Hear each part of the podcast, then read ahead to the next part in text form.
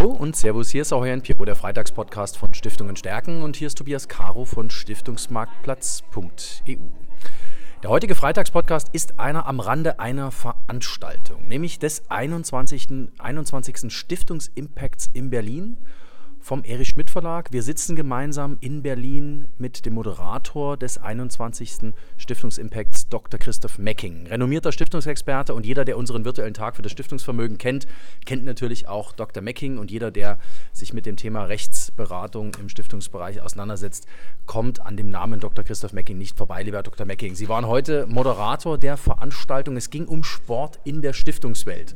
Lassen Sie uns das Ganze nochmal Revue passieren lassen oder, und die Anekdote kann ich mir nicht verkneifen, wie Horst Rubisch es sagen würde, der sehr bekannte frühere Fußballer vom HSV, wir lassen das Ganze nochmal Paroli laufen. Was ist so Ihr Highlight, dass Sie sich für sich mitnehmen? Weil ich fand nämlich die Diskussion heute wirklich sehr, sehr interessant, ging um viele einzelne Aspekte rund um, welche Rolle haben Stiftungen eigentlich in der Sportwelt. Herzlich willkommen im Freitagspodcast, lieber Dr. Mecking. Ja, vielen Dank, Herr Caro. Also, wir hatten eine muss ich sagen, wirklich spannende Diskussion mit äh, ganz, ganz vielen Aspekten, die aufgekommen sind, die von den Teilnehmern der Podiumsdiskussion aufgebracht wurden, aber auch von einem sehr interessierten Publikum. Und diese Runde hat heute einfach die Vielfalt dieser, dieses Zusammenspiels von Sport und Stiftung zum Ausdruck gebracht. Wir hatten heute dabei äh, die Sherry Reeves, mhm. die ja bekannt aus Funk und Fernsehen mhm, ist genau. und als Botschafterin und ehemalige Fußball-Profi-Spielerin äh, ähm, sehr aktiv ist. Wir hatten dabei Tobias Brzezinski, im Geschäftsführer der DFB-Stiftung, ähm, Egidius Braun und Sepp Herberger. Wir hatten Christian Krull dabei, Vorsitzender der Sportjugend in Berlin und Sven Albrecht von den Special Olympics in Deutschland. Und da sieht man schon die große Breite eigentlich der, der Themen, die da aufgekommen sind. Das Wahnsinn, das war, muss ich ehrlich sagen, war für mich auch neu. Also da, ein enormes Spektrum, mit dem wir heute Abend konfrontiert wurden. Genau, und äh, dieses Spektrum reicht vom Breitensport zum Spitzensport. Es reicht von gemeinnützigen Aktivitäten bis zum ähm, Profifußball, also dem, dem wirklich gewerblichen, hochpreislichen ähm, Sport. Es geht von, äh, von Behindertenarbeit ähm, über, über ähm, die Förderung von Einzelpersönlichkeiten, von Leistungssportlern. Ähm, es zeigte einfach insgesamt, wie stark der Sport äh, auch den Gemeinwohl letztlich nutzt, wie sehr er dabei hilft, Benachteiligte in die Gesellschaft zu integrieren, wie er helfen kann, ähm, Inklusion herzustellen, wie er helfen kann, ähm, äh, Diskriminierung zu überwinden und, und Völkerverständigung hinzubekommen. Da haben wir sehr spannende Beispiele gehört und äh, wir haben auch gehört, was Menschen motiviert, sich in Stiftungen dann auch zu engagieren. Und wir haben auch gehört, welche Probleme äh, die Fördermittelempfänger haben mit Stiftungsgeldern, wie, wie schwierig es sein kann, ähm, die, die Anträge zu formulieren, die Abrechnungen korrekt zu machen und die Bedingungen vor allen Dingen für Förderung auch zu erfüllen. Und jetzt fiel im Laufe der Diskussion mehrmals das Wort Projektitis, was ich sehr spannend finde, weil wir damit im Stiftungsbereich, glaube ich, öfters konfrontiert sind, ähm, dass man eben genau nicht nur Projekte fördern soll, ähm, dass es auch durchaus die eine oder andere Einzelfallförderung geben soll oder geben dürfte, ein bisschen mehr davon vielleicht und dass vielleicht auch Strukturen, also die eigentliche Arbeit in Vereinen ähm, bezahlt werden sollte. was ist Ihre Meinung zu diesem Thema Projektitis? Also wo, wo stehen wir denn da? Also was, was ist denn da eigentlich Sache? Also, also Projektitis klingt ja ein bisschen wie eine Krankheit. Ja, genau aber, äh, oder zumindest irgendwie eine Anomalie oder sowas. In der Wirklichkeit ist es ein Anliegen, ich würde mal sagen, der überwiegenden Anzahl von Stiftungen projektbezogen zu fördern.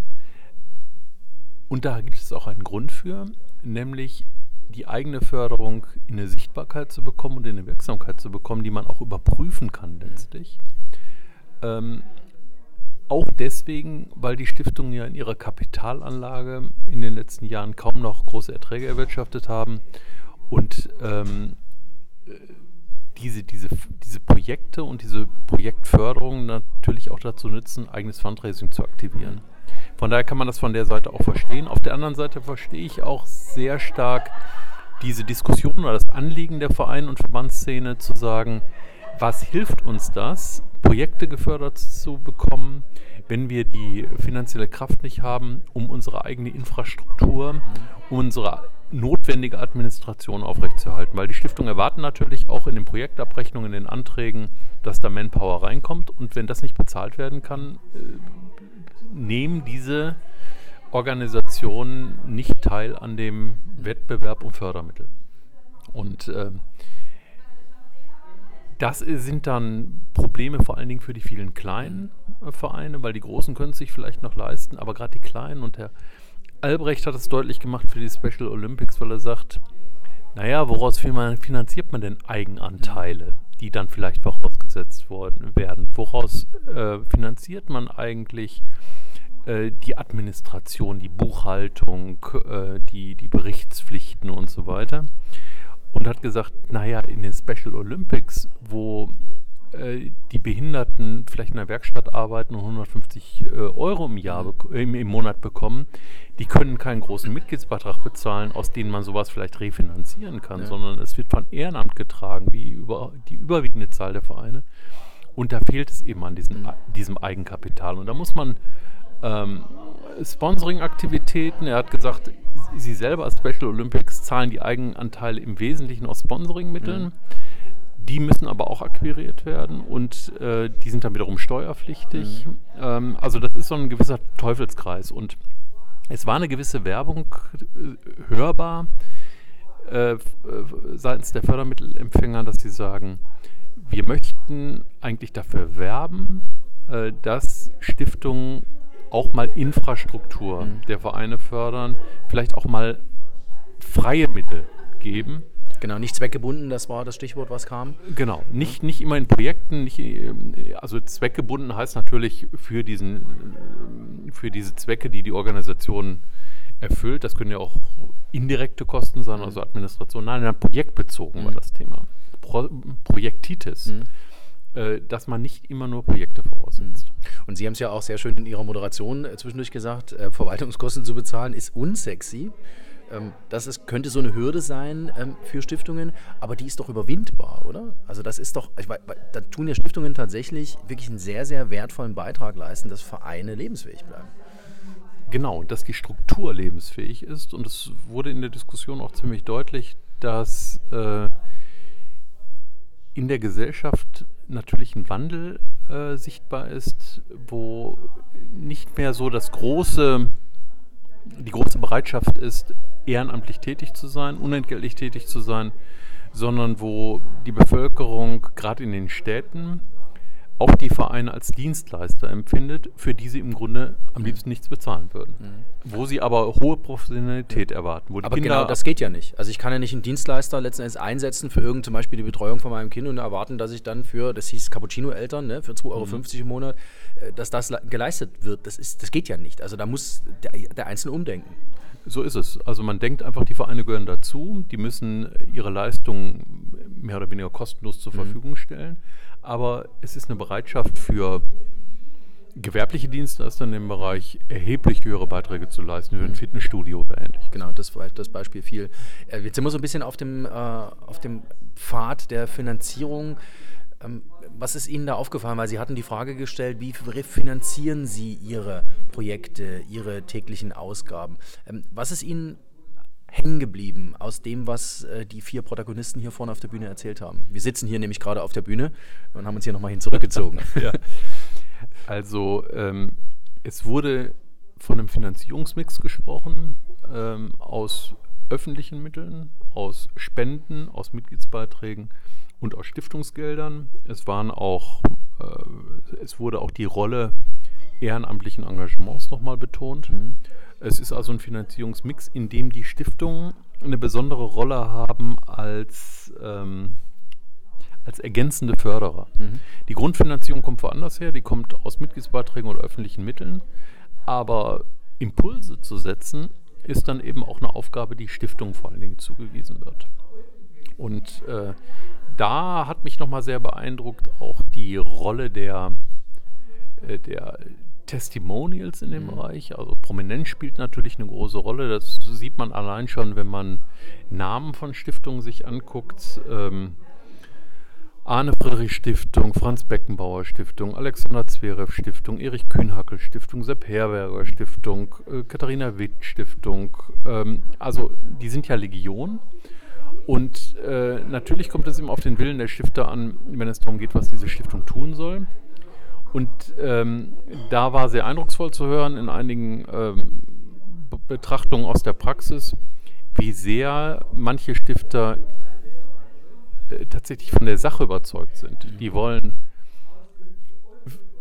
die, die, Dankbarkeit für ihren eigenen Erfolg zum Ausdruck bringen, die wollen zurückgeben mhm. der Gesellschaft auch. Sie haben Anliegen, die über den Sport hinausgehen, im Bereich der äh, Förderung von Benachteiligten, ähm, zu bestimmten Krankheitsbildern und so weiter. Wurde die Franz-Beckenbauer-Stiftung zum Beispiel erwähnt, die im Bereich der Mildtätigkeit Einzelfallhilfen machen, was ja sehr aufwendig äh, ist und mit hohen Dokumentationspflichten versehen ist. Und die prüfen wirklich ähm, Franz Beckenbauer mit seiner Frau die Anträge persönlich. Äh, das wurde hier erzählt, was ich sehr beeindruckend fand, dass dann wirklich auch eine relativ harte Tür vorhanden ist, um dort durchzukommen mit dem Förderantrag.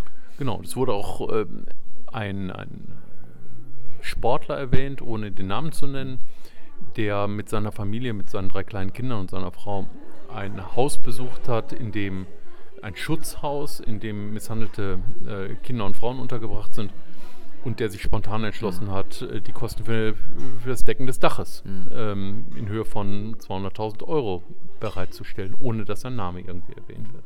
Auf der anderen Seite, und das wird auch ein bisschen problematisiert, gibt es natürlich ähm, auch Stiftungsgründungen, die von so einem Marketinginteresse geprägt sind, also dass man ein Charity-Label im Grunde haben möchte, um seinen eigenen Marktwert als Sportler auch zu erhöhen. Ähm, da geht es um Motivlagen. Es hat großes Verständnis gefunden, dass diese äh, Sportler selbstverständlich auch mit ihrem Marktwerk unterwegs sind und sagen, okay, ich habe die Möglichkeit, ähm, meine Werbepartner, ähm, meine Fans und so weiter auch für dieses Thema zu interessieren und da Mittel zu akquirieren und die dann vielleicht nicht mit so einem großen Stiftungsvermögen reingehen. Aber das ist dann immer eine sehr starke Einzelfallbetrachtung auch. Mhm. Also ich, das fand ich auch sehr ähm, beeindruckend, dass tatsächlich dieses Charity-Labeling ein Stückchen problematisch gesehen wird. Mm, ich habe aber heute Abend für mich mehr Beispiele gehört von authentischen Sportlerstiftungen oder Sportstiftungen, beziehungsweise wo Sportpersönlichkeiten im Hintergrund stand. Ähm, das nehme ich für mich auf jeden Fall mit.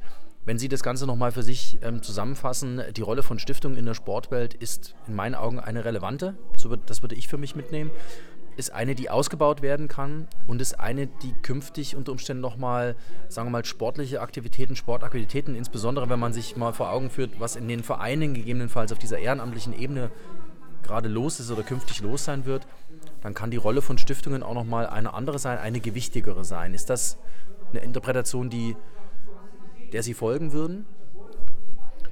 Ja, ja, unbedingt. Also ich habe äh, in meiner Einführung zu Beginn habe ich meine eigene biografische Erfahrung noch mal kurz äh, genannt, äh, dass ich bei meiner früheren Chefin, ähm, als ich wissenschaftlicher Mitarbeiter an ihrem Lehrstuhl war, mitgearbeitet habe an einem Aufsatz. Das war 1989. ähm, oh. Und dieser Vortrag, den sie da halten sollte, hieß Sportspiel, Sport, Spaß und Allgemeinwohl. Das war 1989. Damals wurde äh, ein Vereinsförderungsgesetz ins Leben gerufen. Und die vorbereitend tätige unabhängige Sachverständigenkommission, die hatte vorgeschlagen, dass die Förderung des Sports, einschließlich des Zusatzes Schach gilt als Sport, ähm, aus dem Katalog gemeinnütziger Zwecke zu streichen sei ähm, weil hier typische Freizeitbetätigungen mit dem Prädikat der Gemeinnützigkeit versehen werden und so in den Genuss staatlicher Mitfinanzierung kommen. Mhm. Also im Grunde werden Steuermittel aufgewandt, um egoistische Zwecke im Grunde zu mhm. erfüllen. Mhm. Ist es anders gekommen? Es wurden stattdessen die Zwecke erweitert, nämlich um die Förderung des, der Tierzucht, des Pflan der Pflanzenzucht, der Kleingärtnerei, mhm. des traditionellen Brauchtums, einschließlich des Karnevals, der Fastnacht und des Faschings der Soldaten- und Reservierungsbetreuung, des Amateurfunkens, des Modellflugs und des Hundesports. Und in diesem Umfeld hat damals eine heftige Diskussion stattgefunden. Heute, und ich glaube, das war ein wichtiges Ergebnis äh, der Diskussion, ähm, ist ausgemacht und wird auch nicht mehr in Frage gestellt, welche wichtige Bedeutung der Sport für die Entwicklung der Gesellschaft und für den gesellschaftlichen Zusammenhalt hat. Die Beispiele haben das ganz, ganz deutlich gemacht, wie viele tiefe Verbindungslinien es gibt, auch zwischen Sport und Stiftungsarbeit und dass Sportvereine und Stiftungen ein notwendiger Teil der Zivilgesellschaft sind. Ich glaube, die Diskussion, die wir vor ja, über 30 Jahren geführt haben, dass die heute so nicht mehr zu führen ist. Jetzt habe ich noch eine letzte Frage. Sie haben die Erich Kühnagel Stiftung angeführt. Haben Sie einen Eishockey-Hintergrund? Darf ich Sie das persönlich fragen? Äh, also Eishockey-Hintergrund habe ich tatsächlich nicht. Ich fand nur wichtig, dass außer Fußballspielern auch nochmal eine andere Sportart hier, hier zu, äh, zu Wort kommt. Und ähm, ich habe dann die Diskussion mit einem Zitat von Joachim Ringelnatz zum Ende gebracht. Und das würde ich Sie nämlich bitten, dass Sie das noch vorlesen zum Abschluss des Podcasts, weil das fand ich wirklich ganz klasse. genau. Es heißt, ähm, oder es ist aus seinem Ruf zum Sport entlehnt und heißt, Sport stärkt Arme, Rumpf und Beine, kürzt die öde Zeit und er schützt uns durch Vereine vor der Einsamkeit. Dem ist nichts hinzuzufügen, lieber Dr. Christoph Mecking. Ähm, vielen, vielen Dank, dass Sie sich Zeit genommen haben für den Freitagspodcast. Und ich freue mich, wenn wir uns in Bälde wiedersehen, im Wiederhören. Ähm, es hat mich sehr gefreut, heute hier dabei sein zu dürfen beim 21. Stiftungsimpact in Berlin vom Erich Schmidt Verlag, den Sie moderiert haben zum Thema Sport in der Stiftungswelt. Dankeschön. Sehr gerne. Ja, liebe Zuhörerinnen und Zuhörer, bleiben Sie uns gewogen hier auf www.stiftungenstärken.de. Die nächste Folge Freitagspodcast gibt es natürlich, wie gehabt, hier auf Stiftungen Stärken. Und wenn Sie regelmäßig zu unseren Publikationen und Aktivitäten auf dem Laufenden bleiben wollen, aktiv, äh, dann äh, abonnieren Sie einfach unsere Newsletter auf www.stiftungsmarktplatz.eu.